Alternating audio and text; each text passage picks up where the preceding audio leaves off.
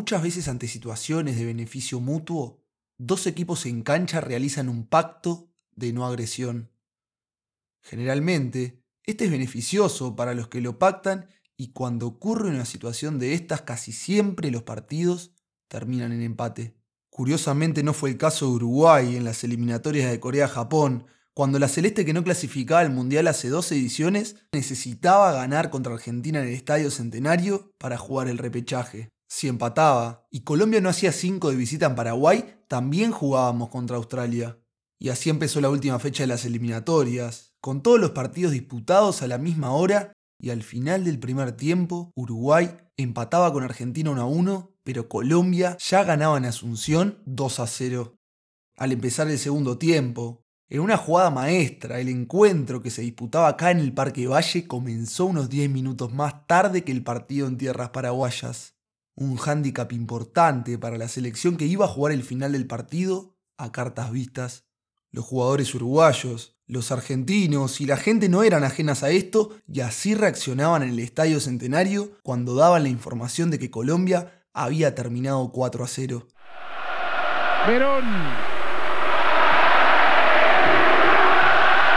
Ahora sí el público flota aliviado, porque Colombia estuvo muy cerca del milagro.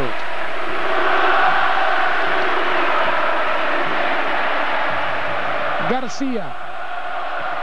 Argentina, que ya estaba clasificado, dio una tregua a la rivalidad rioplatense y hasta el mismo Juan Sebastián Verón lo hizo saber después del partido. No, en los últimos minutos el partido con Colombia ya había terminado, nosotros habíamos hecho un desgaste bárbaro durante el partido y bueno, entre la gente y los mismos jugadores de, Uruguay se veía que estaban sufriendo.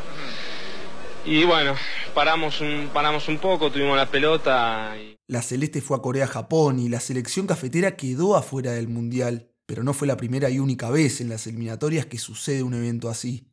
En el último partido clasificatorio rumbo a Rusia, Perú y Colombia se enfrentaban en Lima. Los cafeteros con un empate iban al Mundial, pero el Perú de Gareca estaba obligado a ganar porque si Chile y Argentina hacían lo suyo en sus respectivos partidos, lo dejaban afuera de otra competición mundialista.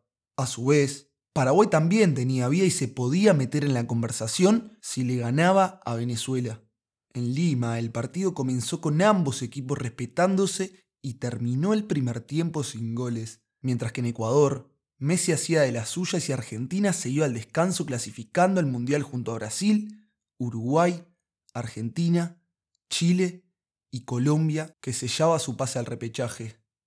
Esta vez todos los segundos tiempos empezaron a la misma hora y cuando se cumplían 55 minutos cayó el primer gol brasileño que movía las fichas de la tabla y mandaba a Chile a la zona del repechaje. Además, un minuto más tarde, pero en Lima, James Rodríguez ponía en ventaja a Colombia, sellaba el pasaporte cafetero y ahora obligaba a Perú a ganar el partido.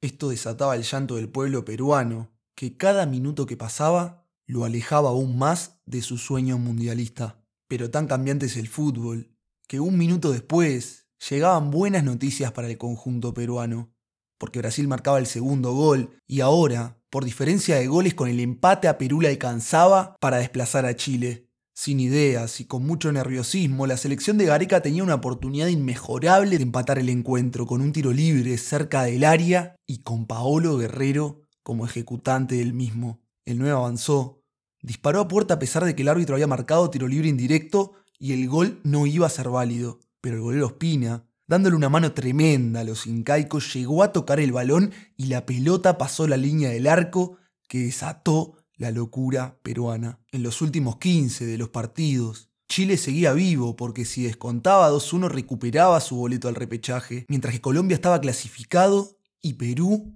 esperando que Paraguay no ganara contra Venezuela, por el momento estaba en repechaje. Pero unos pocos minutos después, llegó otra noticia que todo Perú esperaba, gol de Venezuela y pacto en Lima. A partir de ese momento quedó pactada la no agresión, y ambos equipos terminaron jugando para los costados, pidiendo la hora y pactando una paz aquella noche en Lima.